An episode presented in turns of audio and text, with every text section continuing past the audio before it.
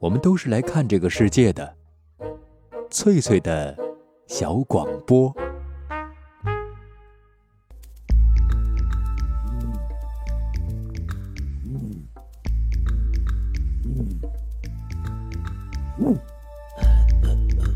寻访华夏文明，感受自然美景，探索过去的足迹，唱响未来的星空。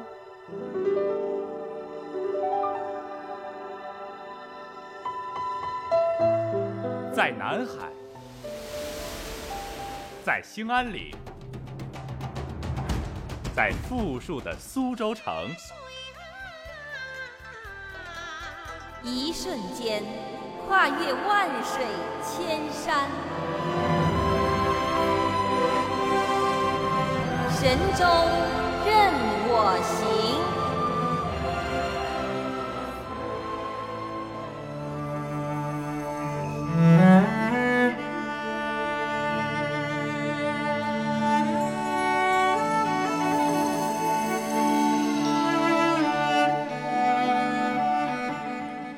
手机旁的各位听众朋友，晚上好！欢迎您准时收听海峡之声广播电台的旅游节目《神州任我行》，我是主持人冯翠，很高兴能够和您再次相会在这样一个美好的电波当中，并一同开始今天新的旅程。系列报道《情系黑土地》，我们要和您分享的是第十三集《重温牡丹江》。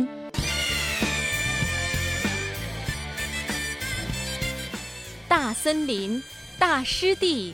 大湖泊，大草原，白山黑水，孕育着黑土地上的大风情。系列报道《情系黑土地》，欢迎收听。我的家在东北松花江上啊，那里有满山遍野大豆高粱，在那青山绿水旁，门前两棵大白杨，齐整整的。小草房啊，哎哎哎。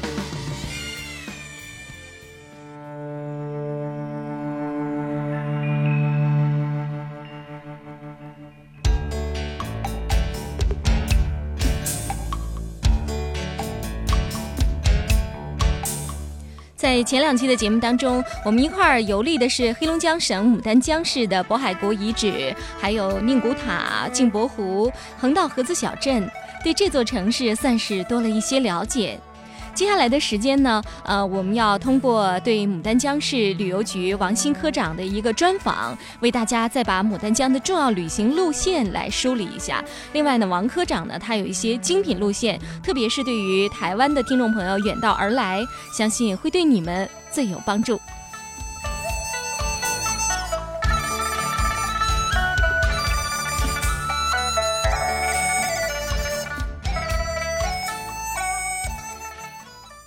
众朋友您好，我是黑龙江省牡丹江市旅游局的市场科科长王鑫。如果用最简单的话来概括牡丹江啊，我想跟听众朋友说两句话。第一个就是在您一年之中最热的时候，和在一年之中最冷的时候来牡丹江，你会有很深的一种体会。牡丹江离哈尔滨大概有多少公里啊？到哈尔滨应该是三百公里左右。嗯。这是一个很有特色的地方，就是山水也漂亮，人文风情也浓厚哈。那能不能给我们收音旁的听众朋友说说，这里到底有哪些好玩的地方？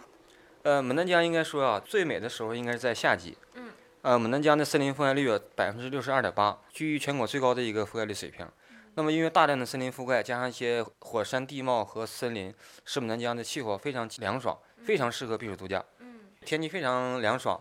那么，牡丹江的夏天的温差大概在十五度左右，也就是说白天在三十度上下，那晚上在十五度左右。那您刚才说这个在最热的时候来到牡丹江可以避暑，在最冷的时候我们到时来干嘛呢？呃，我们跟那个很多朋友曾说过哈，严冬冰雪最温柔。嗯，说明什么意思了？就是牡丹江最冷的时候，也是牡丹江一年四季中。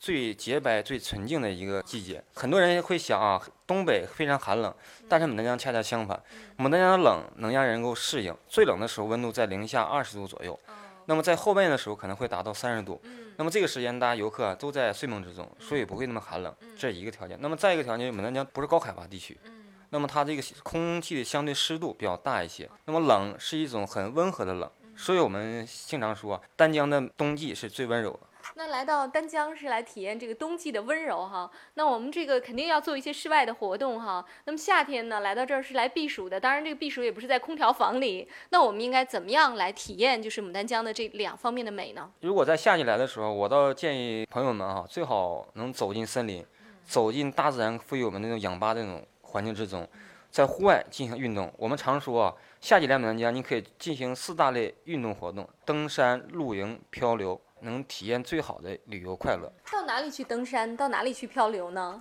呃，牡丹江在全省有一个说法叫“龙江三巨壁”，就是龙江最高的三座高峰都在牡丹江境内，其中有两座山海拔一千八百七十二米，有平顶山，这里是非常适合登山的，这是一个最高的峰。那么此外，牡丹江境内啊还有九个国家级森林公园，不仅有河流山川，还有一些很好的登山路线。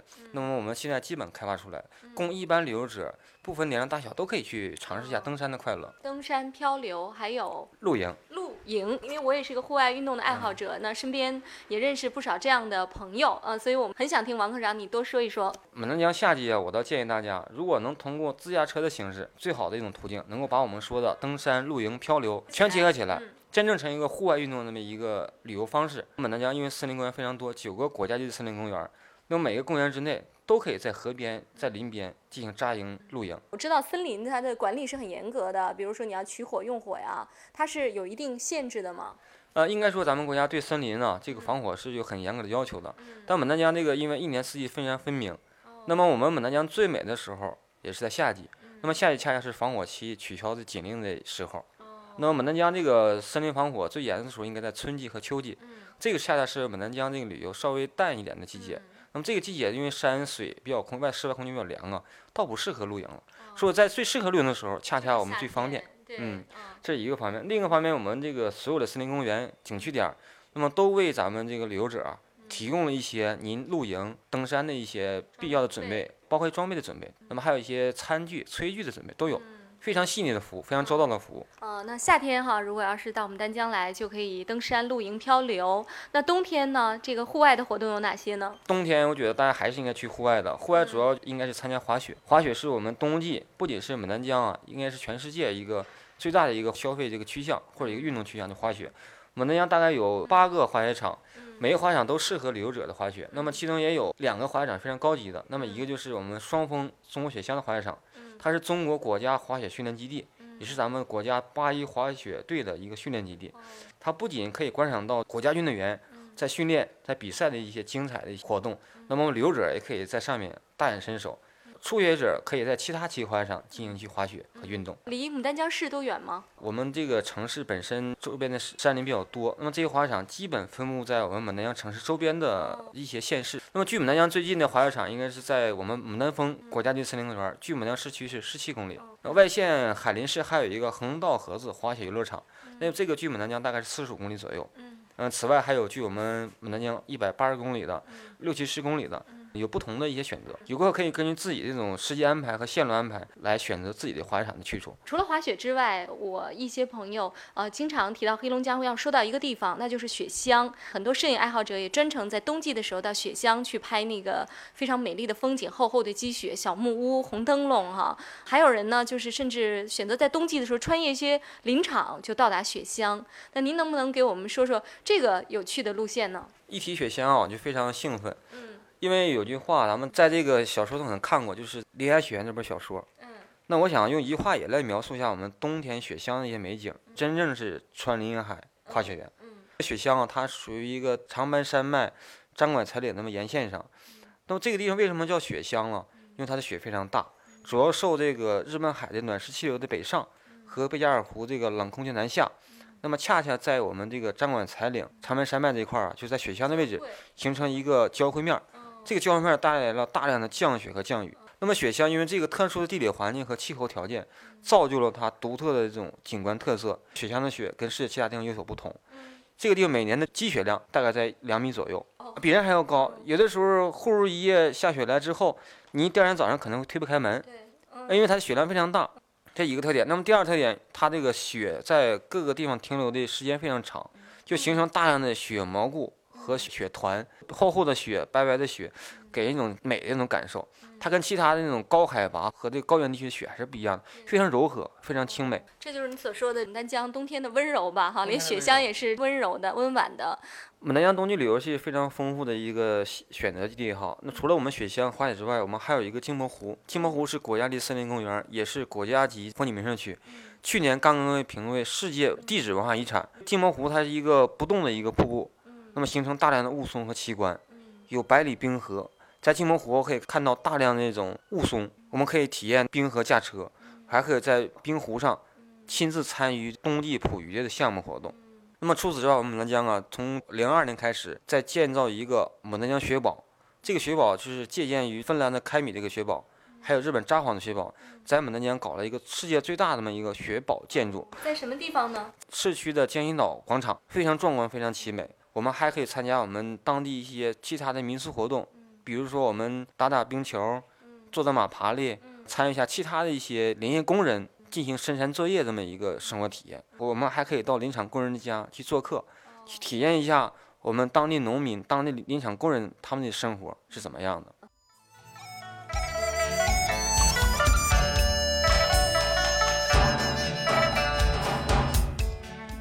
王新科长告诉我们，牡丹江夏季最美，冬季最温柔。夏季的牡丹江适合登山、漂流、露营。那么牡丹江啊，有许多处的森林公园儿，最值得给您推荐的是火山口地下森林，在镜泊湖西北边儿大约五十公里的地方。这里是张广才岭海拔一千米的深山区。那么火山地貌哈、形成的十多个火山口，它们的平均深度有一百多米。森林就是从这些大深坑一样的火山口底部慢慢的生长起来的，看起来非常神奇。目前游客们参观的主要是一号、二号、三号火山口，其中一号火山口最大，直径有三百多米，深度呢一百二十米。当然有台阶可以直通谷底，谷底还有流淌的清泉，还是保持着原始的状态。另外，我们还能看到火山熔岩隧道，它们都是熔岩冷却形成的。由于火山喷发形成的地下森林和镜泊湖景区哈火山堰塞湖共同被列为国家级自然保护区。每年的夏天，有从牡丹江发出的一日游的旅游团前往地下森林，或者你也可以租车前往。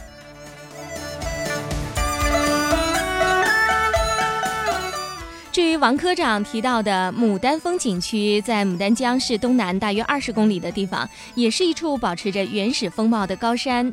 这里的原始森林层层叠叠，从山峰顶上往下一看，就像海浪一样，一波连着一波。牡丹峰的山形有一点像日本的富士山，那山顶呢是一处很大的平台。由于这里离市区较近，所以您可以选择啊、一天的这个行程往返，在牡丹江市汽车站坐车前往就可以了。在牡丹江市的东北郊，还有一个森林旅游的目的地，那就是三道关省级森林公园，离市区有二十公里。和东北各地的山脉有所不同，三道关的山呢，它是啊，这个山质是属于砾岩构成的，所以山中怪石嶙峋，林木参天。源于山巅的泉水奔涌而出，沿着山谷缓缓地汇入溪流。您可以在牡丹江市啊汽车站坐车前往。如果我们从牡丹江市出发，向西北边走，一直走大概五十公里左右的路程，就来到了著名的威虎山，就是小说《林海雪原》当中提到的那座山。这里原名叫做夹皮沟，当年曾经是土匪横行的地方。剿匪英雄杨子荣和土匪头子座山雕的故事在这一带广为流传。据说当年杨子荣带着五个战士，就活捉了座山雕和他手下的八大金刚等二十六个土匪。杨子荣呢，也正是牺牲在威虎山。那英雄的为国捐躯地就在阴阳脸沟，也是一个山沟哈。他是在夜袭土匪的战斗中中枪而牺牲的。现在去威虎山的公路已经修得很好了，您可以亲自去体验一下英雄曾经作战的大森林。山脚下还有一座威虎山影视城，基本上是按小说描述的修建的。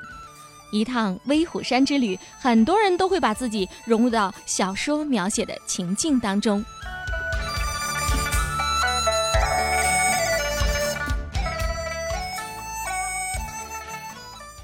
接下来，冯翠想为您重点介绍一下中国雪乡。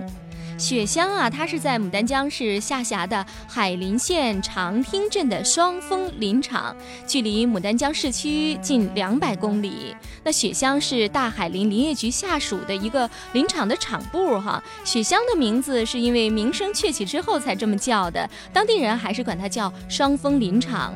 因为很多游客呀都是慕名前慕名前去，原来那儿既非旅游区，也没有旅游设施，就是因为许多的摄影爱好者呀、记者们呢，他们还有剧组啊，都到这儿游览创作，从而促成了当地的有关部门把它设为新的景区。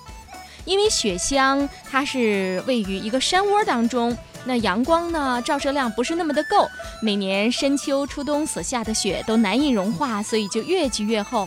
其他地方的积雪在气温还没有足够低时会逐步的融化，到了秋天，在牡丹江或长汀还看不到雪的时候，雪乡依然是积有厚雪。到了最冷的时候，加上原来的积雪，雪乡的雪比其他地方要多得多，所以雪乡的美名就传扬开了。因为地形的原因，这里是中国降雪量最大的地区。每年从十月份开始就下雪了，积雪期长达七个月，积雪最深的地方可以到两米多。皑皑的白雪在风力的作用下，随物俱形，千姿百态。那雪乡的美表现在村中的各个屋顶上，厚达几十公分的积雪，使得屋顶看上去都成了圆弧形。再加上屋顶烟囱里袅袅的炊烟，就好像到了一个童话般的世界。村外清澈奔流的海浪河，山上冬雪万林间的美景，使得雪乡带有原始、自然、古朴的粗犷情调。春节期间，不少房屋门前会专门挂起大红的灯笼，晚上红色的灯笼映衬着雪光，更增添了无穷的魅力。那游客到雪乡哈，嗯，可以到村外去看一看海浪河。那这个河流，我们在做宁古塔的介绍的时候，大家已经听过了哈。海浪河那曾经是一条很大的河流。到附近的山上呢，还可以去看看森林和伐木，因为每年从十月到春节是这里的伐木季节，山上的积雪就更深了。即使在雪不太多的季节，山上的积雪仍可以过膝盖那么深。那现在雪乡有新的滑雪场，有啊马拉爬犁呀、狗拉爬犁呀，还有嗯滑雪轮胎呀等等的一些很有趣的，呃朋友们可以亲自去啊参与的活动。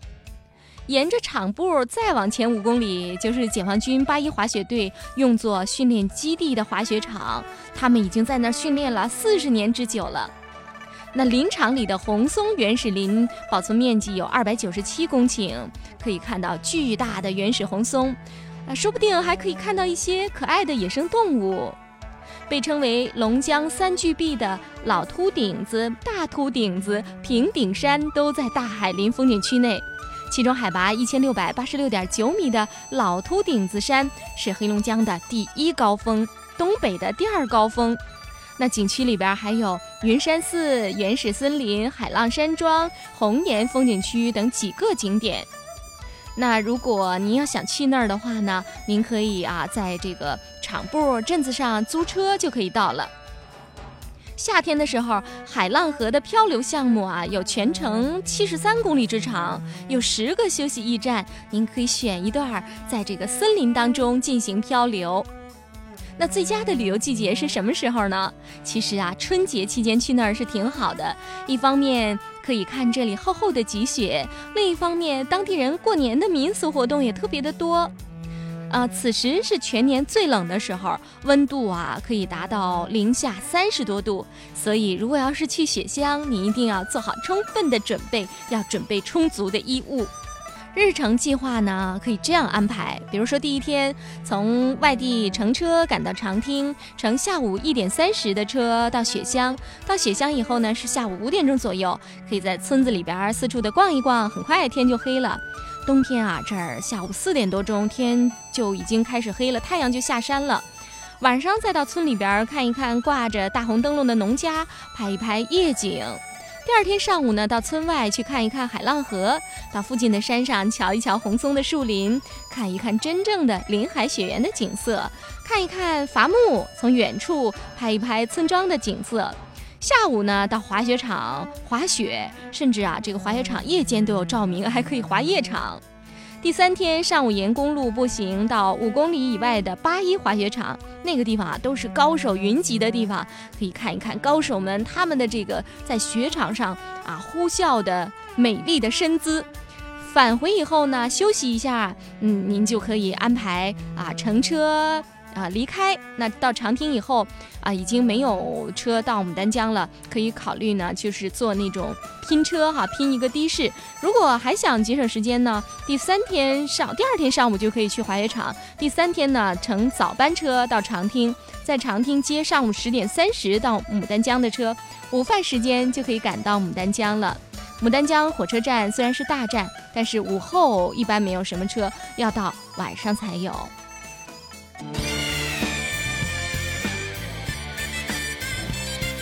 大森林、大湿地、大湖泊、大草原，白山黑水孕育着黑土地上的大风情。系列报道《情系黑土地》正在播出。我的家在东北松花江上啊，那里有满山遍野大豆高粱，在那青山绿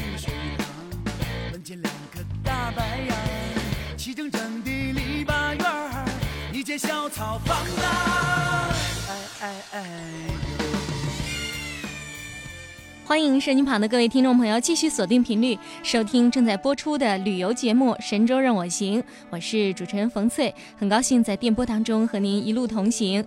系列报道《情系黑土地》，今天给您播出的是第十三集《重温牡丹江》。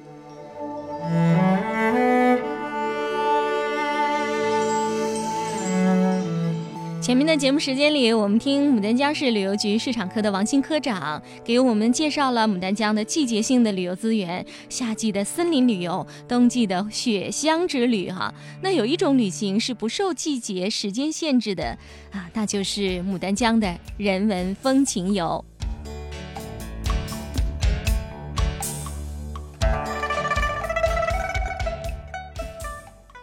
刚才我们了解到的就是夏季到牡丹江来避暑，冬天呢来体会牡丹江冬季的温柔。还有一种旅游项目呢，不管夏季和冬季都可以，那就是领略牡丹江的人文风情、少数民族风情。这里生活着许多的朝鲜族人，那还是满族人的这个发源地之一。所以我想，这样的这个旅行项目对我们的游客们来说也是很棒的。牡丹江啊，除了自然风光之外，我们很大的一块就是我们体现牡丹江地域文化和民俗这么一个旅游产品。那么这个旅游产品，我们可以概括起来叫“红色之旅”，涵盖面可能大一点。牡丹江应该是一个满族发祥地和朝鲜族聚居地。那么此外还有大量生动的那种抗联抗日的一些故事留存在牡丹江。因为牡丹江啊，地处边境地区，临近俄罗斯，俄罗斯的文化对牡丹江影响也非常大的。在牡丹江不仅可以体验到朝鲜民族和满族风情和黑龙江省地方民俗这种文化，那么此外我们还可以领略到俄罗斯文化渗透到我们中国境内，演变一种复合的一种文化。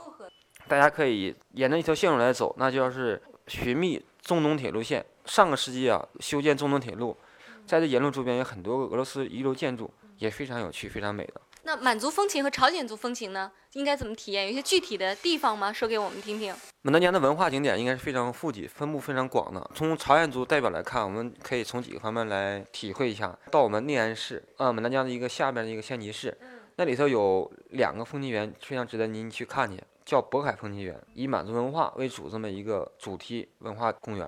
那么再一个就是临近镜泊湖景区有一个镜泊峡谷，它主要体现朝鲜族民文化这个。除此之外，我们可以到市区，有一条街叫长安街，是朝鲜民族风情一条街，我们也叫阿里郎广场一条街。两个景点和一个条街上，可以充分领略一下朝鲜族和满族文化、歌舞表演、餐饮文化，还有一些休闲运动项目。啊，萨满舞现在应该失传了，但是我们挖掘整理出来了，游客可以来这里参与看一看。那么除了这两大这个满族、朝鲜族，我还可以向听众朋友推荐比较好的一个景点。那么就是威武山城。威武山城是牡丹江境内唯一一个以《林海雪原》剧本为题材来开发建设影视城基地。那么这个影视城实际上就反映了抗联一些文化，也反映了牡丹江境内百姓这种地方民俗文化的特征。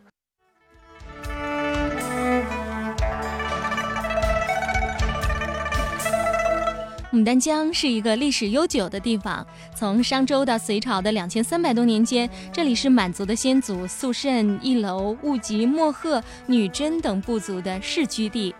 唐代属渤海国上京龙泉府，宋代属上京狐狸改路，金元时期属狐狸改军民万户府统辖。到了明代，女真人后裔从牡丹江、松花江流域兴起，努尔干都时指挥司统辖着这块风水宝地。清朝的时候是宁古塔将军和吉林将军的管辖地。由于清王朝以祖宗发祥之圣地为由，实行禁垦政策，一直到十九世纪末，牡丹江沿岸以外的大部分地方还没有开发。一九零三年，沙俄修建中东铁路，因为车站南临牡丹江，于是设立了牡丹江火车站。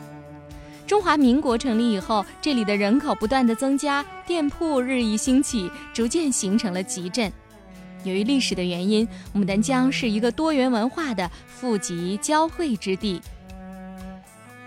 我们就拿民族来说吧，牡丹江共有二十七个民族。除了汉族以外，还有朝鲜族、满族、回族、蒙古族、苗族、锡伯族、彝族、侗族、达斡尔族、白族和水族等二十六个少数民族，人口有二十六万多人，占全市总人口的百分之九。各少数民族人中啊，最多的是朝鲜族，其次呢是满族。牡丹江是满族的发祥地。那满族在饮食、居住、礼仪等方面，至今还保留着自己的民族特点。他们尊敬祖先，逢年过节要把家谱供奉到屋里边儿。满族婚礼有拜祖、做账、跨马鞍的习俗，可以看出这是一个游牧民族。他们喜欢吃甜食，还有黏食哈，黄米面的饽饽、粘豆包、豆面卷子、粘火烧啊，还有酸汤子。白肉血肠、火锅，这些都是道地的满族人的饮食。那满族人有敬犬的习俗，不吃狗肉，不戴狗皮帽子。现在的满族人通用汉文汉语，而牡丹江市很多的山名、江名、河名都是由满语转化而来的，都有特定的含义。比如说，牡丹江满语叫“牡丹乌拉”，意思是弯弯曲曲的江。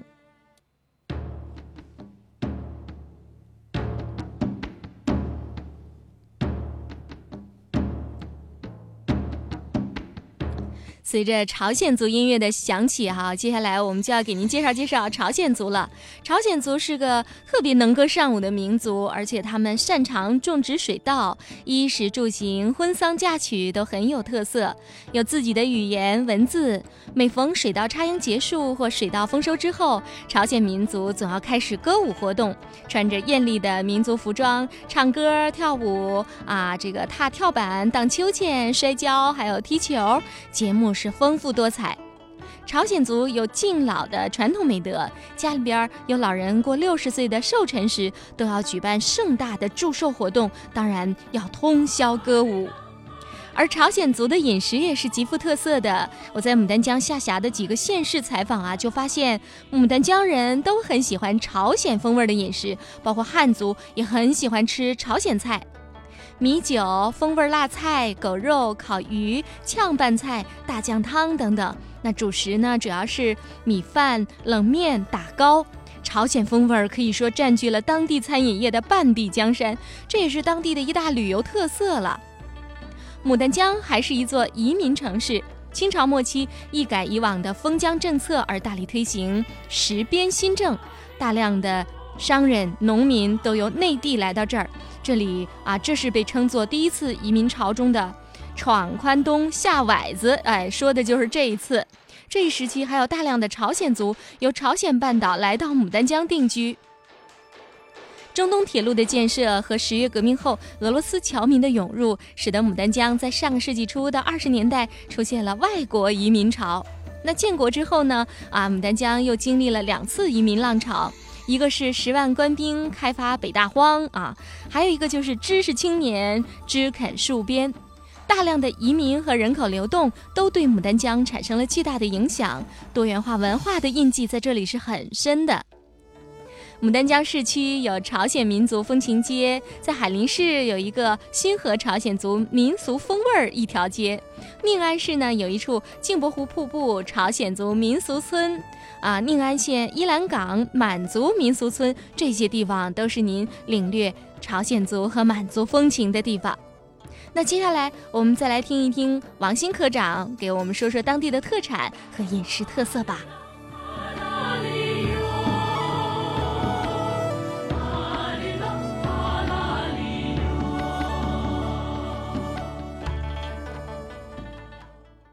听说牡丹江也是一个富庶的地方哈，有很多的特产，嗯、还有好吃的农作物哈。海峡两岸的听众朋友来了，肯定要品尝一下当地的美食哈，当地的特色的特产。那我们也请王科长给我们做个推荐。呃，说到这个美食啊，呃，我也是一个好吃的一个普通的一个旅游者。那么牡丹江的餐饮非常富集的，因为它这种饮食文化是受这个整个地方的文化影响而产生的。我们可以吃到东北的系列菜，可以吃到满族的这种菜品，可以吃到朝鲜族的菜品。那么还有我们其他的一些单项，比如说我们的鱼宴，我们山珍野菜宴，东北饺子宴、火锅宴、烧烤宴。从物产来说嘛，粮食作物是非常发达的。那么我在这里可以跟大家推销两大系列产品，第一个就是我们瓜果类的，我们有最有名的叫呃宁安的蓝港的西瓜，还有我们东定的苹果梨。苹果梨是一个苹果和梨嫁接的这么一个一种特殊品种，口感非常好，水分非常大。那么我们宁安的蓝港西瓜到目前为止是进京人民大会堂的一个必备的水果之一。那么此外，我们还可以品尝一下我们在火山石上生长的大米。中国的大米最好吃都集中在东北了。是的。那么东北大米最有特点的一个系列那么品牌，应该在我们牡丹江境内有在火山石上长的大米。哦，牡丹江这里就是以前曾经就是发生过大面积的这种火山喷发，是吧？牡丹江整个从地貌来看，应该是一个火山熔岩地貌这么一个地质特征构成的。我们南疆大多数这个湖泊和森林都与火山有关系。一万多年前火山喷发就造就了镜泊湖这个璀璨的明珠。镜泊湖是一个准确叫法，应该叫高山火山堰塞湖，因为火山喷发堵塞了牡丹江的河道，使这个河流变成个湖。那么这个湖现在是世界上第二大火山堰塞湖，仅次于瑞士的日内瓦湖。所以，既然来到火山的喷发造就的地质奇观的地方，应该吃一吃火山灰上长的大米。不仅要吃火山灰上长的大米，还要吃一吃火山湖里的鱼。镜泊湖它非常一个大的一个一个湖泊，鱼种类很多。大的来说可以叫做三花五螺。嗯，其中最有名的应该是我们的红尾鱼，包括我们胖头鱼。啊，这我们俗话怎么叫胖头鱼。嗯他，们经常传说说这个镜泊湖里面有特别大的鱼。每年啊打到的鱼在几十斤以上的，经常是会出现的。但再大的鱼，嗯，在前一年有，这一年因为咱们严格的保护这个鱼产品，有针对性的、有合理性的开发和利用这个湖。那么这个鱼在打捞和捕捉的时候，它都会有严格的一些限制和规定的。大家一定要放心，我们到湖上吃鱼，都能吃到金毛湖真正的鱼。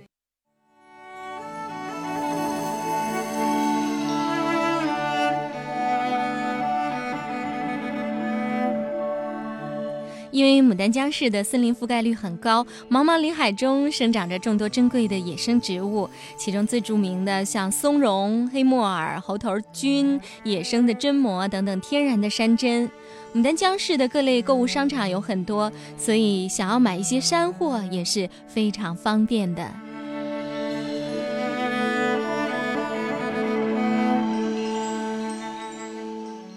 收音旁的各位听众朋友，在今天的节目时间里，我们听牡丹江市旅游局市场科的王新科长把牡丹江的旅游资源又为我们重新梳理了一遍。对于大家在这个城市的旅行安排，他是有自己的建议的。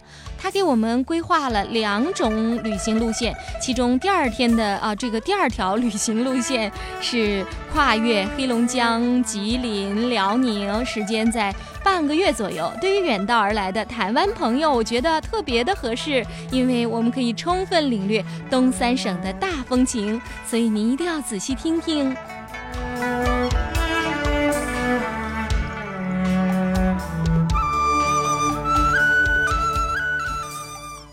如果说到具体这个旅游行程，我给听众们建议两种方法。那么第一种方法就是您从任何方向来到牡丹江，在牡丹江落地，在牡丹江再返回。牡丹江因为属于一个市级城市，所有的景点基本分布在周边的各个县市，也就是说，我们所有游客可以在牡丹江落脚之后，沿着外线走一个行程，把我们这些景点基本走到，这是一种选择。那么如果从另一种选择看，可以把牡丹江放在东北区域来设计一条线路，在牡丹江游完之后，可以经牡丹江去哈尔滨，也可以去延吉长白山。那么再远一点，可以沿着东北东部这个旅游线路，到长白山景区，到敦化，到鞍山，到我们辽宁境内，最后到大连。你可以从大连走。那么这个线路上，您可以领略到名山名湖、火山奇观，还有湖滨海洋，还可以泡温泉。那么这个线路我觉得是非常美的一个线路。这是两大选择。如果到牡丹江旅游，我倒建议听众朋友啊，应该说做一个深度性的旅游。因为牡丹江我们常说，它是一个富有多元旅游品质这么一个城市，它的资源非常丰富，产品也非常富集，不仅是文化的、生态的、人文的。那我倒建议大家，应该说多停留、仔细品味，去找到旅游那种快乐。东北的那个东部的路线，应该是包括了黑吉辽三省吧？对，目前从旅游者这个选择路线来看。基本上会选择一个区域性的旅游，这三个省的这个旅游资源特点，包括产品特点，基本是类似的，但相同之中有有很多不同之处。那么我们从大的时间跨度来看，如果大家把东北游遍了，这是不太现实的。那我们从这个交通便捷程度来看，和产品这种特点组合看，我倒建议大家走东三省东部旅游线，可以沿着这个二零幺国道，从我们那个黑龙江省的这个鹤岗。一直通到我们辽宁省的大连这条公路线上来设计我们的行程安排。那么这个线路，如果从观光角度来看，大概需要十天到十二天这样。如果我们从我们深度这种旅游，包括我们度假感受旅游情况下，我倒觉得两周时间应该是比较好的一点。那最后是不是也请王科长给即将要到来的海峡两岸的听众朋友一点小建议？我们要到这儿旅游，到东北了，要注意点什么小问题？或者是您从您本地人的这种角度来讲，您有什么自己的经验和他们分享一下？如果这样哈，我觉得牡丹江非常适合人类居住这么一个城市，因为夏季比较凉爽，空气非常好；冬季虽然冷，但冷的很温柔。那我唯一建议大家的是，只要带足时间，带足心情就可以了。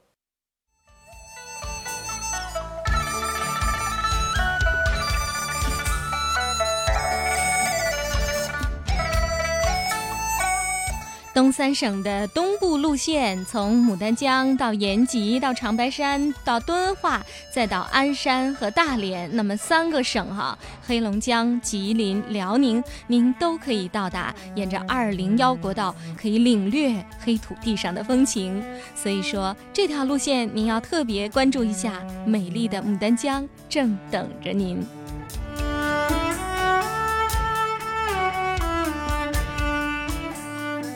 系列报道《情系黑土地之重温牡丹江》，我们就和您分享到这儿。我是主持人冯翠，祝您旅途愉快，一路平安。我们下期节目再会。